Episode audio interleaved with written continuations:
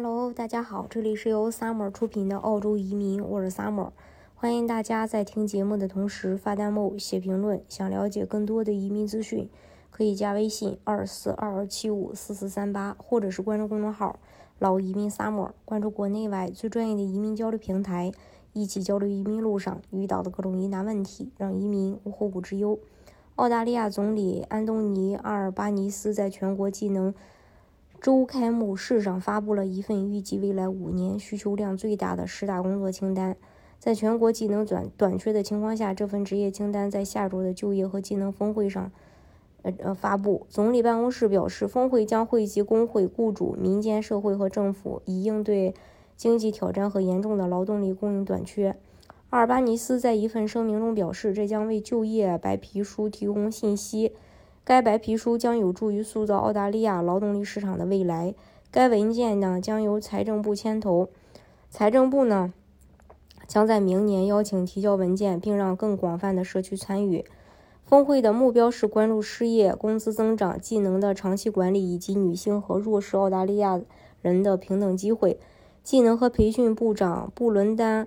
奥康纳说：“企业面临的最大挑战之一是，他们正在努力寻找具备可用工作技能的人。”据阿尔巴尼斯政府称，预计在未来五年，十个工作岗位中有九个需要大专学历。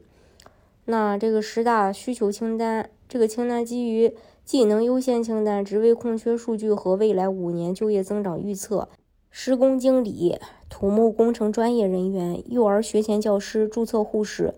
信通技术业务和系统分析员、软件和应用程序员、电工、厨师、儿童保育员、老年人和残疾人护工。政府还为峰会做了准备，于周一举行了一次残疾人圆桌讨论会，重点讨论了歧视支持和残疾人技能发展。澳大利亚小企业组织理事会首席执行官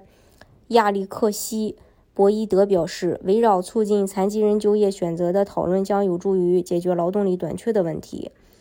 然后，博伊德说：“我们需要确保那些有能力和愿意工作的人能够得到所有机会。”澳大利亚科技委员会首席执行官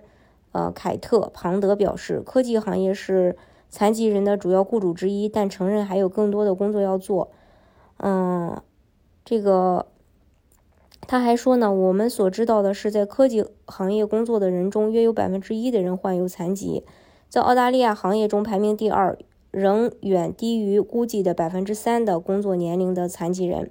阿尔巴尼斯政府还宣布将提供八点五亿澳元的资金，用于四十六点五万个免费 TAFE 名额和 TAFE 基础设施。除此之外，政府将为严重短缺的行业创造四点五万个 TA。F 一名额，他还将在新能源部门创造一万个学徒名额，目标是在联邦资助的政府项目中，每十名工作人中就一名是学徒或受训者。我们的目标是建立一个强大的职业教育和培训部门，帮助更多澳大利亚人获得安全、高薪的工作，同时提供企业发展经济所需的技术工人。